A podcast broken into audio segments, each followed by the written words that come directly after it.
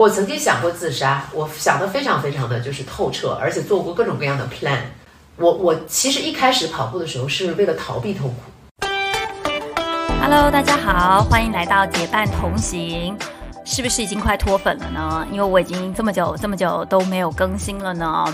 呃，其实主要是因为这大概从一月下旬开，就过完年开始就在忙访谈节目的内容，然后就不断的飞，不断的出差，然后就也没有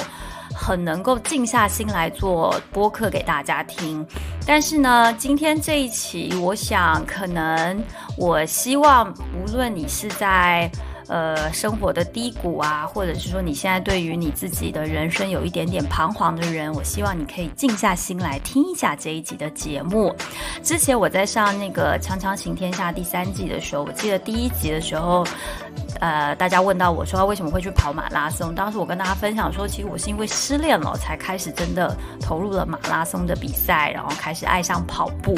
然后很多人透过小红书、透过微博，还有透过呃其他，比如说极客啊什么的，都会来问我说，呃呃，我自己也在经历失恋啊，或者是我自己也在跑步啊，或者是我自己也很难过啊，等等等等。那也有很多人问我的跑步歌单是什么。那我其实仔细的想了想呢，我觉得我想要让大家可以听到更多关于跑步让彼此更开心、更快乐的一点故事。所以呢，在这一期的节目，我邀请到了 Annie。呃，Annie 姐呢，其实是上海的一个非常杰出的一个素人跑者，然后她接触跑步大概是三年的时间，她利用跑步度过了失恋，度过了抑郁症，然后甚至度过了自己自杀的念头。那所以今天呢，这期节目我就请 Annie 姐姐来跟我们聊一聊，对她来说，跑步怎么样把她从抑郁症当中拯救出来。那如果说你现在也在经历一些，嗯，身身心灵上的不开心，也希望你能够从这一期节目当中获得一点力量。那我们开始吧。今天呢，请到了 Annie 小姐姐来我们的结伴同行。然后刚刚其实我也就是跟大家讲说，为什么我们会呃想要邀请 Annie 小姐姐来我们节目。哎，你要不要先自我介绍，简单自我介绍一下？嗯，好的，嗯，我是 Annie，我是目前是一个跑步爱好者。呃，曾经是一个 比较资深的外企高管，然后也从从来不运动到呃经历过爱上运动，一开始是健身，呃，经历过一一段非常 tough 的这个减脂增肌的阶段，把身材练下来以后呢，我经历了一段失恋，然后这段失恋呢对我的人生影响蛮大的，但是呃，我想说的是，从抑郁症里，就是我开始爱上了跑步。呃，跑步到现在为止三年，对我的人生影响是蛮大的，所以我觉得我的自我介绍基本上现在的 background 就是我是一个跑者，我是一个热爱跑步的姐姐。姐姐的讲的客气了，就说实话，我我其实啊，就是呃，在看刚刚这个 Annie 发给我的自我介绍，其实我就觉我给大家念念啊，就是。呃，七五年的小姐姐，二十年外企零售高管，热爱跑步健身，出走半生，去过五大洋四大洲。三年前从抑郁症当中走出来，归来的挚爱是用双腿自由的奔跑，跑马三年，十几次比赛，然后呢，在二零一九年千岛湖十 K 的这个竞速赛获得女子冠军。说实话，我每次就在我们跑团里面，就是有很多的姐姐们，就。无论是谁，我觉得大家都跑得很好，因为我确实是一个不追求跑快的人，我就是追求完赛更开心的人。但是我总觉得能够就是除了跑完还能够竞速的人，其实他又更有这个能量啊。跟我们说一下你当时呃，就是就是我觉得这有点私密哦。其实我很想知道说你当时在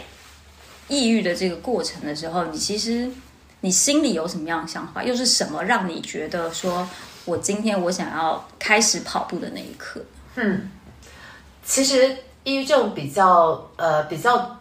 呃，我不知道，就是说得过抑郁症的朋友可能都会懂。嗯，我跟大家分享一点，就是说呃，如果身边有抑郁的朋友的话，其实一定不要劝他，一定要拉他出来活动，是不是？对，不要劝他开心一点。呃，当时我在抑郁症里面，我整个人的状况就是。我不想去做任何打扰我在家里悲伤的事情，而且这也是我现在从抑郁症里走出来以后，我其实依然还在帮助身边一些类似当年我的状况的朋友。我发现他们跟我都是一样的，我我我希望大家永远都不会遇上这样的一一类的病。但是呢，我也可可以跟大家讲，我当时是什么心路历程，就是为什么我会去开始去跑步。开始跑步的契机非常的简单，就是因为当时我在 Apple 的一个朋友啊，他叫 Joseph，当时他在一个叫 Charlie's Burger 的一个跑团，对，就我的跑团，就我的跑团，对，粉红汉堡，那是一个非常非常棒的跑团。嗯，然后他一定要拉我出来跑步，他也知道我是抑郁症，我其实推了好几次，后来是不好意思再推他了，我就那天套上了一身呃短袖的衣服，也没有跑鞋，随便穿了一双运动鞋，就去跑了一次。哎，那一次第一次跑，我发现。我还蛮喜欢跑步的，后来就是我就每周都坚持跟 Chinese 跑团一起跑。为什么说他对对于我那个时候的抑郁症有很大的帮助呢？是因为我发现，其实跑步它是一件非常个人的事情，而且在跑步的时候，因为你身体的痛苦不允许你去胡思乱想，你必须把精力全部 focus 在自己身上。其实对于正常人来说，跑五 K 已经很痛苦了。嗯。而且你当你要要要提升速度去跑的时候，会更加痛苦。不得不说，痛苦对于身体来说，其实最终带来的就是运动多巴那种极致的快乐。这个是后面的话。当时抑郁症的我呢，是每时每刻其实都在被被这个大脑里的这种就是消极的东西在吞噬着。只有跑步的那半个小时、一个小时，是不允许我想悲伤的事情的，因为身体实在太难受了。我在其实我在奔跑的时候发现了一点，就是为什么，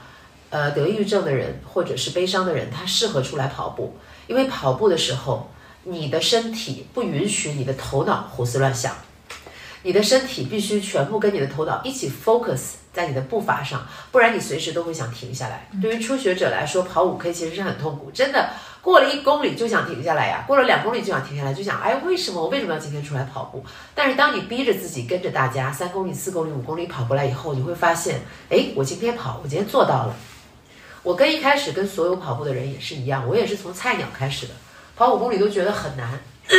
根本没有想过自己有一天会参加比赛。但是当时，因为当时抑郁症其实很很重，只有跑步，我发现可以让我每天分出半个小时来。不用去想悲伤的事情。我曾经想过自杀，我想的非常非常的就是透彻，而且做过各种各样的 plan，就真的很悲伤，就是跟得抑郁症的所有的人一样，我们走到一个死胡同里了，就觉得这个世界可能最美好的那个那个那个结局是那样的。但是跑步呢，它会让我忘却这件事情，这是真的。所以，我我其实一开始跑步的时候是为了逃避痛苦。我每次把出来奔跑那半个小时当做是给自己的大脑放个假，因为我知道我一要开始跑步了，我就不会消极了。结果后来就跑着跑着，我发现，哎，我可以跑得很快，我可能在跑步这边有天分吧。这个可能也是跟一开始真的很专注、很拼命的跑有关系。我每次在查理跑的时候，我都跑在那个快组的位置，知道有查理有快组、快组、慢组，对，最夸张的有一次快组只有四个男生，我记得分别是 Nat。然后 Tony，嗯，Han，嗯，还有一个超快超快的那个，就那个回澳大利亚的那个老外叫什么？啊，我知道，我知道，你知道他们四个人夸张到什么程度吗？他几乎全程就就是用四点几的配速跑完的，就我一个女生跟着，然后跑完了，我们五个人在街头合影。然后我当时就觉得，我是不是可以就是跑得更好一点，跑得更远一点？后来我就加入了一个就是叫 Dark Runners 的一个跑团，他可能每周的就是跑的距离会更远一点，他们有的时候会跑六到八。然后有的时候会跑到十这样子，慢慢慢慢喜欢上跑步以后，我就真的就把抑郁症这件事情放到一边了。因为当你的生活里有了一个非常主要的一个让你快乐的东西的话，这个东西渐渐的占据了你生活中的大部分的话，它别的东西就挤不进来了。但是我觉得，呃，我不知道啊，就是你你可以形容一下，就是当你在抑郁症的那段时间，其实你。你觉得你最大的痛苦跟焦虑是什么？我 抑郁症的人没有痛苦也没有焦虑。我我每天会有一个非常固定的 schedule。我除了上班下班以外，呃，我会见我会见心理医生，大约半个小时到一个小时。我见心理医生的目的跟我跑步的目的是一样的。这一个小时我会停止难过，但是其实只要我一个人独处的时候。我就会非常非常享受我的难过，这是抑郁症最可怕的地方。我非常享受我一个人回到家里坐在沙发上难过的那种感觉。就就我不是很懂享受自己的难过是怎么样的享受法？是你会就是让把它加，我不知道，就是在加你可以想象你的痛苦，它像一件斗篷一样。那个在那个就是在抑郁症的时候，那件斗篷它变成了，它既是吞噬你的恶魔，它又是你的保护伞。你开始跟它共存了。你开始跟痛苦共存的时候，就是你发现你既讨厌它、恨它，你又离不开它。所以那个时候痛苦就像是我的伴侣一样，我每天下下班的时候，他会定时定点的坐在我身边陪着我，拥抱着我。所以我有的时候跟心理医生谈话的时候，谈到最后十分钟的时候，我会不停的看表，然后心理医生会说你在干嘛？我说我想赶快回家坐到沙发上，享受痛苦。那那个时候有谁跟你说啊？你不要就是不要这样是吗？对对我所有的朋友都在这样说。抑郁症的人，他在整个生活工作里看上去跟正常人没区别，甚至也会发脾气，也会笑，也会吃东西，甚至也会旅行。但是他们的内心跟正常人是不一样的，他们内心真正喜欢的是被痛苦包围，是享受那个痛苦，就是要把自己窒息了的那种感觉。嗯，这种感觉其实真的很绝望，很绝望。这个就是当你面对自我的时候，就是你面对最终极的自我的时候，你想放弃自我的一种表现。所以那个时候，Joseph 叫我跑步的时候，我其实犹豫的点不是在于什么我能不能跑下来，我我害不害羞啊，这些都不是我的问题。我知道他要救我，但是我的痛苦在另一边拉着我说不要去，不要去，不要让他救你。我很感谢的是那天晚上的我自己，终于还是决定去了。嗯那你记得你第一次跑完的当下你在想什么？你有哭吗？或者说你有一种并没有特别好笑，因为那个时候的呃，因为那个时候的抑郁症的那个原因是失恋，就我就比较抛白自己去讲吧。我其实那个时候跟前任还有联系，只不过他已经离开了，我是非常想让他回来的状态，所以我一直在想着，哎，某一天我们可能还会回到之前的样子，就是失恋的女生该有的样子。我第一次跑完步的时候，我第一个想到的事情是跟他打电话，非常非常没出息。然后第二次跑完步的话，有也会跟他打电话，因为这是我所没有勇气但是想做的事情。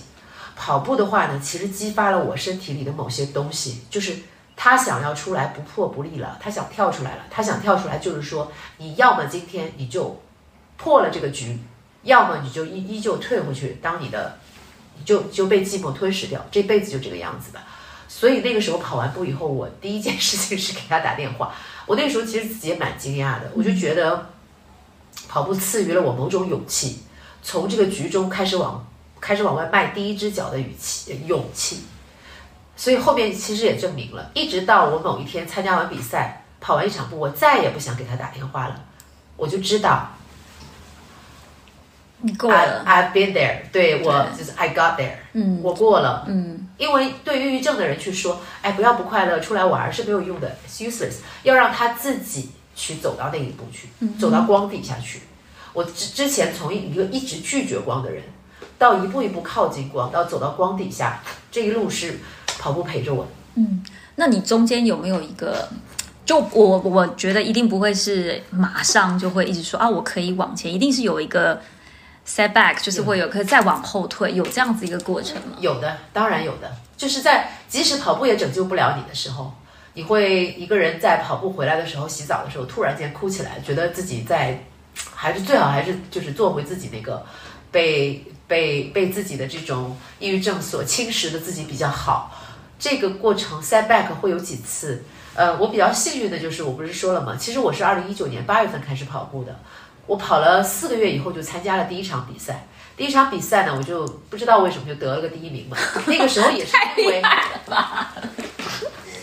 我我在我在其实我在分析被工作耽误的跑步器材就是有可能 Annie 了。有可能是因为查理的确激发了我，也确实因为我可能那段时间也跑的比较的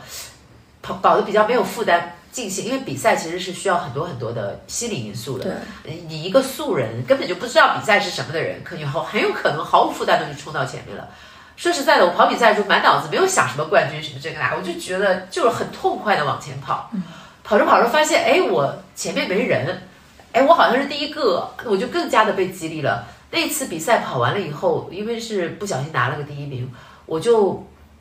那个时候我感觉我已经就是有大半只大半个身子三分之二已经从抑郁症里出去了。就是那个那次的比赛一下子帮到了我很多，因为什么呢？我想说到一点非常重要的一个点，就是无论是跑步还是任何一项运动，它所塑造的是你自己内心深处对自己的 self respect。运动的人是自信的，这句话是一句非常非常非常 solid 的一句话。就是无论你在哪里，你有一个运动的习惯，它会让你在大多数的场合更加的自信。我不知道这这种东西是哪里来，但是我的感受就是有运动习惯的人至少是非常自信的。所以，抑郁症呢，其实是放弃了自尊的人所回到的一个状态。抑郁症其实是你的这种大脑里的一块物质。它侵蚀了你的这个快乐的一些，压制了你一些快乐的神经，所以呢，这些人是感受不到自尊的，感受不到自爱的，就是甚至就是把自己的自尊踏在脚下那样去生活。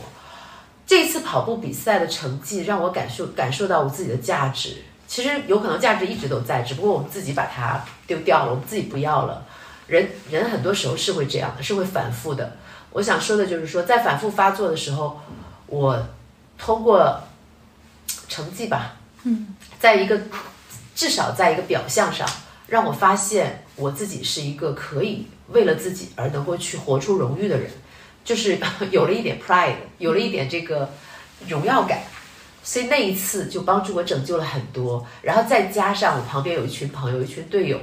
他们有的人知道我有抑郁症，有的人不知道，他们都会说啊，安妮姐你好棒，你你加油。这种话其实在平常听来可能都是毫无意义的。但是在那个 moment，他的确击中了我，所以我想感谢的还是，我觉得是我自己自身对于跑步这件事情的执着，和我那个时候身边有一群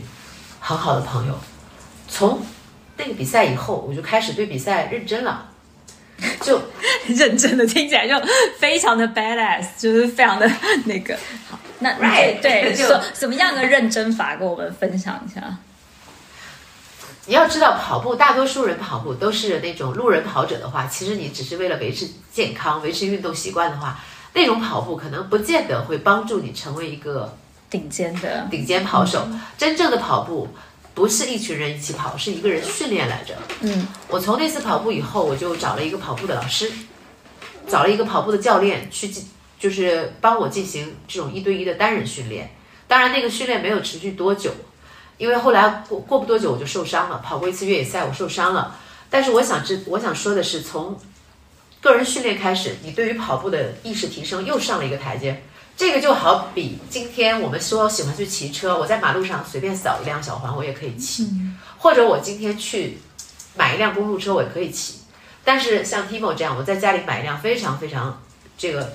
专业的车我也可以骑。你随着装备的升级，你对于这件事情的呃。你发自内心的对于这件事情的敬重程度，嗯，你对于他的认可程度，以及你自己的训练程度，都会从台阶的往上走。那么当然了，你在比赛里就会有成绩。我想说的就是后面开始找老师训练以后，那我的跑步的，我可以说可能训练也好，技术也好，力量也好，就又上了一个台阶。但是我想讲的不是我是如何变快的，而是这件事情如何彻彻底底帮我从抑郁症里摆脱出来的。因为你当你对一件事情认真的时候，其实你整个人是散发光彩的。是，你是心无杂念的相信，我想把这件事做好，然后我也愿意为此付出努力。我觉得是，我觉得就是。对对，就虽然我们俩都是可能是经历一个失恋，然后你被困在里面的一个情绪走出来，但是我觉得就是当你觉得说有一点跟自己较劲，我觉得某种程度上就是说，我觉得我可以，我觉得是我们自己在为生活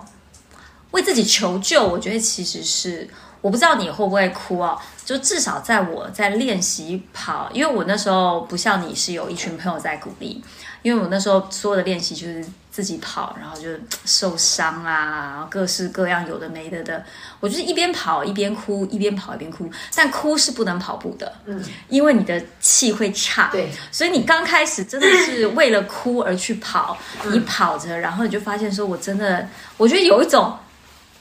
我好想活下来那个感觉，因为你岔气了。但是你如果再不控制你自己的呼吸的时候，其实你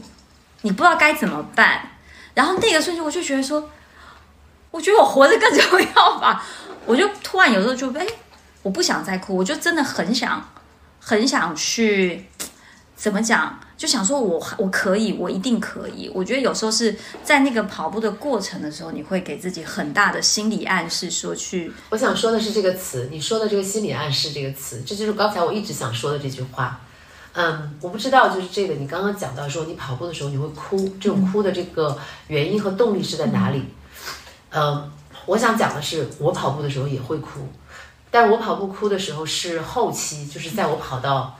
非常非常快乐的时候。你知道，人有的时候跑步的时候，天气有变化，或者是呃身体状态有变化，它都会让你感应一种自然的东西。我有我我在比赛跑到后半程的，我两次跑全马的时候，跑到最后冲刺的时候，我脸上都是眼泪。嗯，不是因为我要跑完比赛了，我为自己感到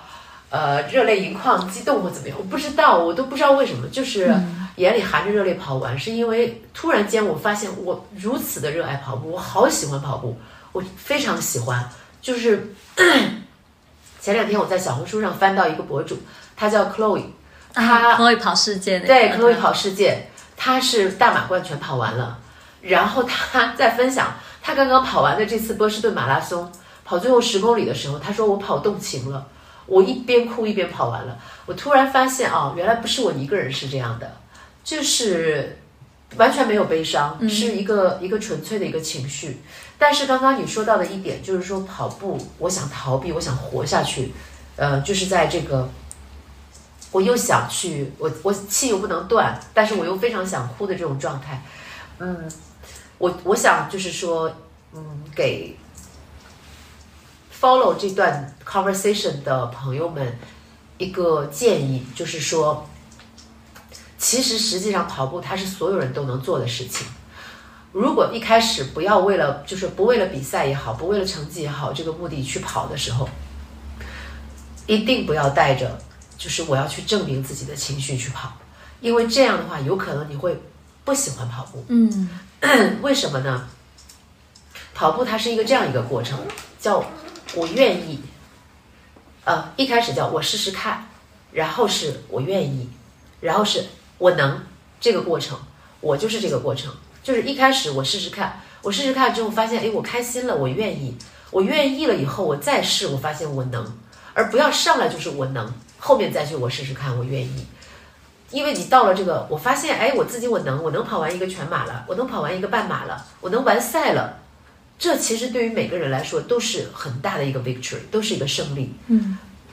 跑步从来不是为了证明自己。也从来不是为了证明自己有多快，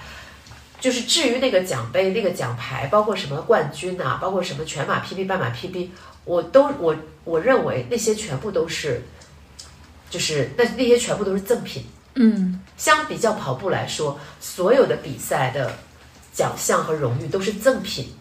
真正的礼物是你到了终点的时候。你内心的那种欢畅，就是我说我为什么会含着热泪跑完马拉松，嗯，而且我内心是完全是喜悦，不是伤痛，因为我并没有想要去拼死的去冲我那个什么什么成绩，我两次马拉松都没有看表，我到终点的时候都没有看表，我根本不知道自己是什么时候完赛的，嗯，我不是为了证明自己有多牛逼多强大，我只是想跟真正跑步的朋友去讲，呃，千万不要带着目的去跑步，不然你会讨。讨厌跑步，因为有很多人其实跑到一半就厌跑了。对，我身边有朋友跑着跑着就厌跑了，嗯，产生很强的厌跑程序，呃，情情绪。对于想跑步的人本身来说是无辜的，不要用用用成绩去的枷锁去要求自己。同时呢，我觉得疗伤这个事情也不要去强求，嗯，也可能跑步疗了你的伤，我的伤。但他不一定能疗其他人的伤，我不觉得这是一个万用的一个东西，只是我们来借助自己的经验，希望能够帮到更多的人。我总是觉得跑步是一个最美最美的礼物，但是你千万不要要求终点给还还有一大堆的礼物等着你，有可能你在什么都不预期的时候，你就会发现你收获的很多。嗯，对我我其实嗯、我每一次啊，在在自己呃在分享跑步的时候，其实我觉得对我们来说，可能更多的是传递一个工具。对就是给你一个，就像你刚刚说的，就是说你觉得运动，我觉得无论喜欢做什么运动的人，他确实都有一种光，他那个光是，而且我不知道啊，我觉得我可能在跑步之后，我更自在去跟别人聊天。虽然大家可能觉得我是一个主持人，我跟谁聊天可能都很容易，但我换翻不是，因为聊天在工作上的聊天，跟你真的可以坐下来跟别人聊天是有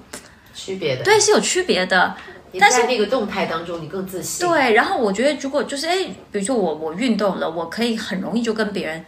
比如聊起跑步啊，聊起运动啊，聊起什么时候，我就发现说你跟别人的距离是缩短了，而你在这个过程当中，你也会交到很多不错的朋友，然后你也可能会遇到一些不一样的事情，你会觉得说你在困在某一个自己困境的时候，你好像看不到的东西。就我觉得，当就是我们沉浸在一个悲伤的情绪，或者是不见得是悲伤，你可能在你生活中的某一个困局，工作上、爱情上、生活上、家庭上的时候，有时候你当局者迷，你就会有一种我看不到，我不知道希望跟在哪里。我记得我当刚刚来上海的时候，我也一个人来上海，然后我也没有除了同事，我一个人都不认识，我就强迫自己去跑 Charlie's。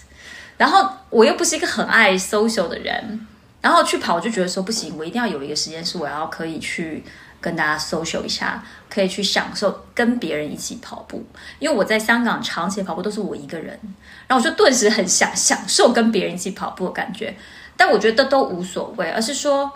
你其实，在跑步的过程当中，你会你会看到自己更多的闪光点，就说你不会。呃，你不会看不起自己，或者说你会给自己很多很多的正面的情绪也好，就不是说我们就是说别人可以说、啊、你好棒啊，你怎么样？我觉得不是，而是你自己对，比如说就像刚刚刚才你说，哎，我跑了五 K，天哪，我都没想过我可以做到哎。当你有那一份的时候，你就会想说，哎，好像还不错，我可以跑十 K，哎，我可以跑个什么？说你的那个自信是会累加向上的。是的，其实人最，其实人最高光的时候，就是你发自内心的爱自己的那个瞬间。什么东西能让你发自内心的爱自己，并不是你今天抱着自己说啊我好爱自己，或者是你去买包包、买东西。其实你自己内心清楚的，你真正爱上自己的那个瞬间，是你做了一件你以前从来没有做到过的，发自内心让你骄傲的事情。而跑步，我觉得是对每个人来说都是成本最低的，可以完成这件事情。因为你几乎没有什么风险，你只要出去坚持并且做到了，就是通常会在某个晚上，比如说查理跑团今天晚上要跑步，我一看外面风很大，又要下雨了，然后而且当天又很累很疲惫，感觉回到家里脚都拖不动了，就是那几分钟在纠结我要不要去的时候，发现自己已经穿好鞋了，已经准备出门了，然后跑跑到那儿跑完的时候。我就会忍不住内心跟自己说：“你真牛逼，你真棒，你今天就是最牛逼的。”我跟你说，那个时候比什么比赛取得的成绩，嗯，都会让我觉得自己更自信。然后这种经验累加到更多以后，越来越多以后，你就会发现你会为自己的自律而更加爱自己。所以我非常非常认同你那一点。你在跑步的过程当中，其实你是遇到了更好的自己。嗯，对，因为我其实身边也就最近也都有，就是男生啊、女生啊，都有他们在，比如说可能是可能是失恋，可能是经历过一段什么之后，他们，我总觉得在我在我眼中，我看到他们都是好的那一面，可是，在他们眼中总是。觉得自己不够、不足、不好，是不是我在做什么，这些就会改变？是不是我在干嘛，我就可以突破这个难关？我看到的是很多很多的怀疑在他们身上，然后我在旁边看，我就会想说，因为我也不会怎么样去帮助别人，可是我就会觉得说。就是 stop it，就是不要再给自己这些负面的标签，因为我觉得其实谁否定你，可能都比不上自己否定，自己的力量更大。对，那我我前面跟你讲过，就失恋的人其实最擅长做的就是自己 PUA 自己，自己打击自己，因为很简单嘛，所有的人的失恋都肯定会是因为另一半的某种不满意，然后被分手的，不会有一个分手的人去陷入抑郁症。我我就是就是 Dark Runners 跑团也有很多很多失了恋才来跑步的，我我现在才知道，好多人都是因为失恋来跑步。然后这个主要的原因就是因为这种打击，首先会会让你丧失自尊，因为根本可能就这个东西跟你自己个人的价值没有任何关系，但是会被认定是你的某种损失，而这个东西你去跟当事人讲，它是没有用的。什么东西能把他的自尊换回来呢？只有他自己不断的在情绪上肯定他自己。所以刚刚我们在聊跑步，聊了这么多，我觉得其实绕回来一个非常简单的一件事情，就是说去做一件你自己认为不能做到的事情。然后并且做到了这件事情，就会在极大程度上把你情绪上的自尊拉回来，而这个就是很多人、大多数人去跑步的人去疗伤的一个，我觉得是一个重要的一个目的跟出发点。嗯，那你觉得就是比如说有一些人他刚刚要开始，或者说他可能听了我们的节目之后，他脚痒开始有想要去，你会怎么样鼓励他们来做这件事呢？嗯。就是还是是说，它一定不是一件容易的事情，不然怎么会跑完了以后会自己赞许自己？这个东西跟你你今天想出门想，可能你今比如说我今天想步行个半小时，步行到哪里去？这个困难程度完全是不可能去相比的。所以，我对于想真心想开始跑步的朋友的建议就是，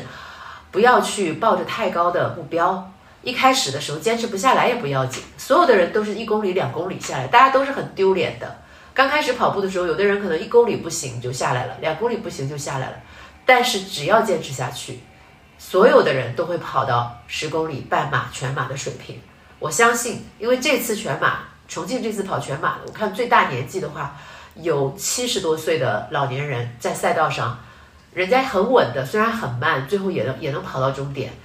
就是所有的人，只要只要有双脚，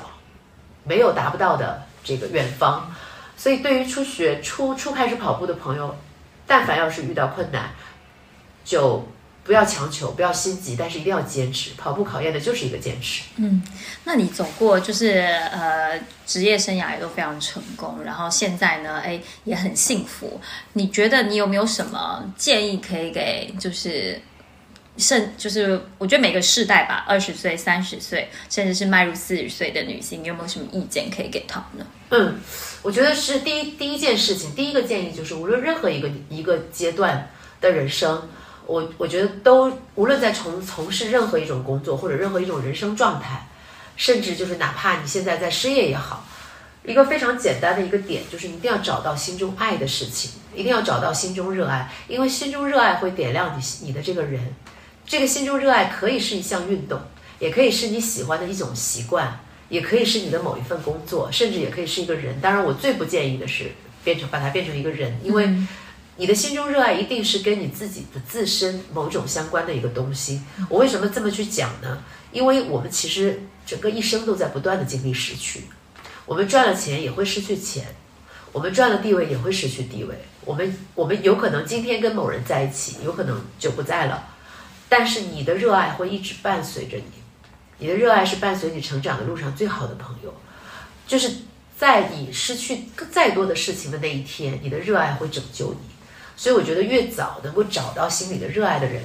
其实越幸运。那么对于我来说，我觉得有一个朋友很好的一个，我推荐给大家，他就叫跑步。嗯，跑步他是一个非常诚实的朋友，他不会骗你。你这个月如果一步不跑，你下个月跑了，你就知道你是什么状态了。这个月即使你可能状态很糟糕，但是你今天下雨路滑，你非常的痛苦，非常的纠结，但你今天晚上还是套上鞋子出去跑了。你下次跑的时候，你就会发现，你今天这五公里一点都没白跑。哎，那有没有就是你自己呃，给自己就是经历了这么多，你有没有给自己加油打气的方式？就比如说，你可能因为我我知道，可能很多人他，比如说抑郁症的朋友，他可能走出来了三分之二，可能就像我们刚刚，他可能会 set back。但是当你开始跑步之后，或是当你经历什么，或你已经知道你的做，有没有什么是你觉得可以更让自己迅速的找回自我，或是更能够坚定自己对自己的信心呢？我觉得可能这个每个人的各个的方式不一样。对于我来说，我现在就是可能。至少每年吧，我觉得重大的比赛，我肯定会留一个机会给自己，拼命的要去参加。然后我会把每一次比赛的，无论是成果也好，还是这个过程也好，成绩不重要，我都会仔仔细细的、认认真真写下来，给自己留个交代。呃，奖励自己的方式就尽量的多拍一些漂亮的照片，然后把它写出来，分享给很多的朋友。呃，我这么做不是在鼓励正能量，其实这个对于我来说，其实一方面是在提醒我，因为我已经不年轻了嘛。但是跑步呢，它会是一个延续我的生命的一个非常有利的方式。我在跑步当中感受不到岁岁月，所以可能无论这个比赛有多遥远或者代价有多大，我还是要参加。这变成了我奖励自己的一种方式。另外就是，我觉得现在跑步对我来说很享受的一件事情，就是我会买很多好看的跑步的衣服。没错，来来来，快说一下，快说一下，买很多好看的，这一点很重要，就是。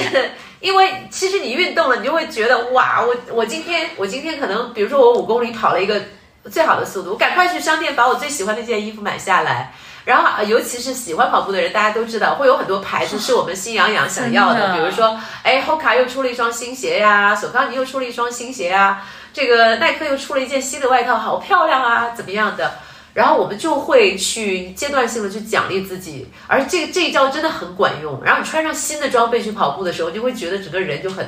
很神清气爽。真的，像像我我我刚开始跑步的时候是反过来，我都会想说，我都会就是一开跑就说不行，我要去买好看的鞋、好看的衣服、好看的裤子。然后穿上的那个瞬间，因为你觉得你自己好看，你就会觉得嗯好像还可以。然后你开始跑，因为。就是就像你刚刚说，跑步是非常诚实的。你今天跑了，你的身体会告诉你，然后你就一天天跑，就想说，哎呀，怎么腹肌看起来出来了？手的肌肉好像腿好像也变好看，好像怎么你自己的容光焕发，在你每一次的跑完步或一段时间，你就可以发现说，啊，你觉得你自己越来越好看，然后越来越好看，就会加成说，哎，你又去买了新的衣服，新的衣服让你更加好。家里不知不觉堆满了跑步的衣服，我们两个人现在就是，因为你越跑越好看，你成绩又越好，你就越爱跑。而且越一般跑步越久的人穿的衣服就越好看，对，因为他会真的是会会舍得去花钱去奖励自己。因为你在想，我现在我在看我以前买的那些西服什么的，我感觉哎呀都落灰了都，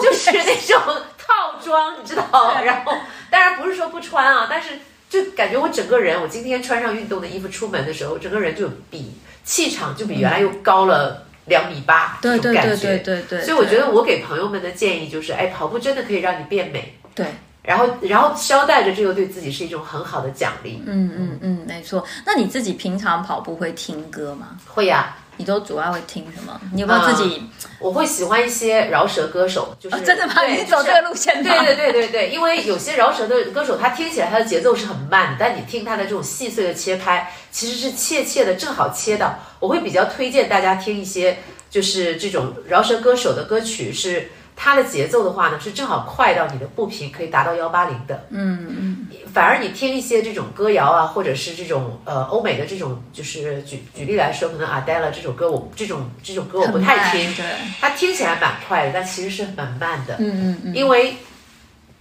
饶舌歌手他的这个节奏切的比较碎，所以你可以找到他任何一段歌的这种节奏，你可以跑到那个幺八零。嗯，可能不跑步的人不懂幺八零是什么，大家可以去小红书上搜一搜。幺八零指的幺八零指的是一种步频。嗯，用这种步频来练习你的跑步的话，对于你的全马跟半马成绩提升都有很大的帮助。嗯，然后这是一方面，另一方面就是真的很好听，很来劲。嗯，对。哎，那你在跑的时候，比如说你跑一个全马，你的歌单会有？就是高低不一样的那个吗？你会有自己的一个吗？我会会的，呃，我会一上来一开始肯定会用最最燃的那个，就是那首 hip hop。对，我一般会听 hip hop，然后会听那个就是一些不是不是这种蹦迪吧，就是听上去有一点像那种 techno，比较节奏比较比较比较比较明显的节奏比较均匀的比较单调的。嗯，我不太会在跑步的时候听人唱歌。嗯。所以基本上我跑步歌单里全是纯音乐，嗯嗯嗯，全是 techno 的一些 DJ 的版本和一些 hip hop 的音乐，嗯，因为你跑着跑着，你会跟着它的节奏会进到心流里，嗯，所以呃，推荐大家去听没有人声唱的，嗯，跑步音乐，嗯，好，那我要问你一个，就是如果你今天再看回。三年前开始跑步的自己，有没有什么是你最想跟他说的一句话？啊，让我想想看啊，啊，不要抽烟。真 的太实际。我以为你会讲什么很励志的话，好 practical 啊，好。因为那个时候我更厉害。没有没有。其实现在是，其实现在是获得了乐趣，然后现在就是可能训练的更科学一点。那个时候是完全就是不知道自己的嗯长处在哪里，就暴殄天物啊，就是抽烟，然后就是抽烟倒无所谓，就导致心肺有点弱吧。其实跑步到后期的时候，心肺功能很重要的。嗯，所以跑者的话，就是呃，就是每天清一清心肺，其实对于你的这个跑步生涯是挺关键的。嗯，其他的我觉得没有任何好嘱咐的，就是感谢三年前的我发现了跑步这个朋友。今天非常谢谢 Annie 小姐姐，谢谢。如果说大家可以。就是真人见到 Annie 小姐姐，真的会觉得她是一个充满充满力量的人。如果说没有听过她这些故事的分享，其实你是很难去理解她的内心的挣扎是什么。所以呃，嗯，希望你们能够从这一期的节目当中获得一些力量。然后，因为很多人都问我说：“哎呀，你的这个失恋的跑步歌单是什么？”我那天非常非常的认真，打开了我大概六年前吧，六七年前的那个那个 iPad Nano，就非常小的一个播放器，因为里面存着我当时开始跑步的一些歌单，然后就把所有的失恋的歌都拿出来听了一轮，我就发现，其实我已经哭不出来了，就是你已经过去了。就是这件事情在你身上，你记得你当时是痛苦的，但是你其实已经过去了那段时间的难过。所以，如果你现在卡在一个情绪里面，你觉得你很难过去，你也觉得没有明天、没有未来，你觉得这个伤心的感觉到底什么时候会过去？它肯定会过去的，需要一点时间，就是可能今天比昨天更。少难过一点，明天比今天再更坚强一点，这个时间就会过去了。那如果说你问我可以分享某一首歌的话，那接下来这首歌呢，我觉得希望你走过了这一段不开心的感情之后呢，听到这首歌，你也可以开心的笑出来说：“嗯，一切都过去了。”希望你也好，我也好。我们下期再见啦！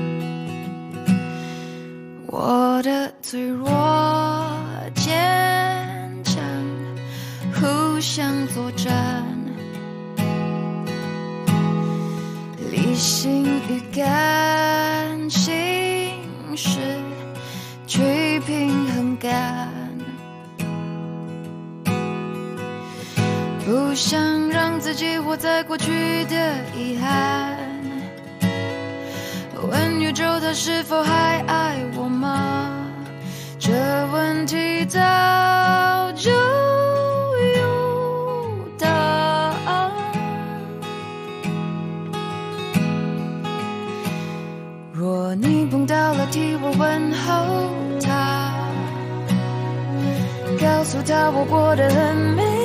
满，已忘记他，已把泪水全部擦干。若你碰到了，替我问候他。祝福他和他的另一半不再。再爱，也不再等。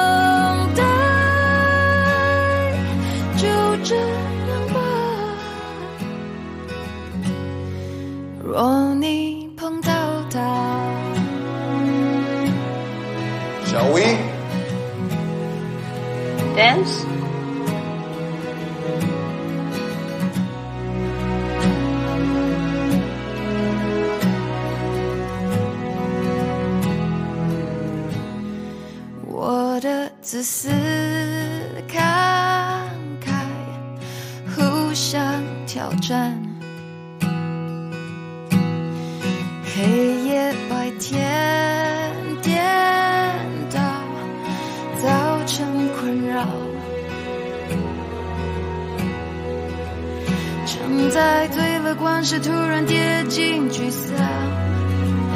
为何失恋后想恢复那么困难？只好找些催眠的话。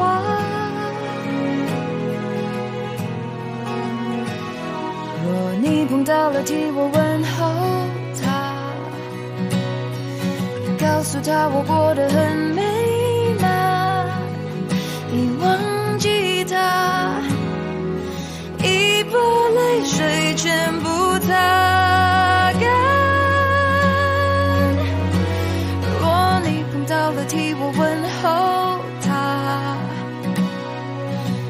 他和他的另一半，不在乎他，不再爱，也不再等待，就这样吧。若你碰到他。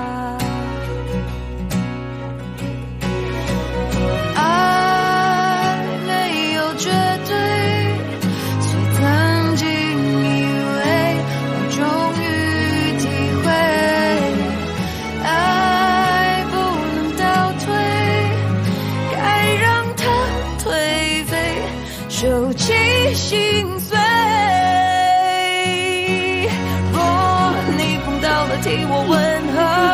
他。告诉他我过得很美满，你忘记他，已把泪水全部擦干。若你碰到了，替我问候他，祝福他和他的另一半，乎他。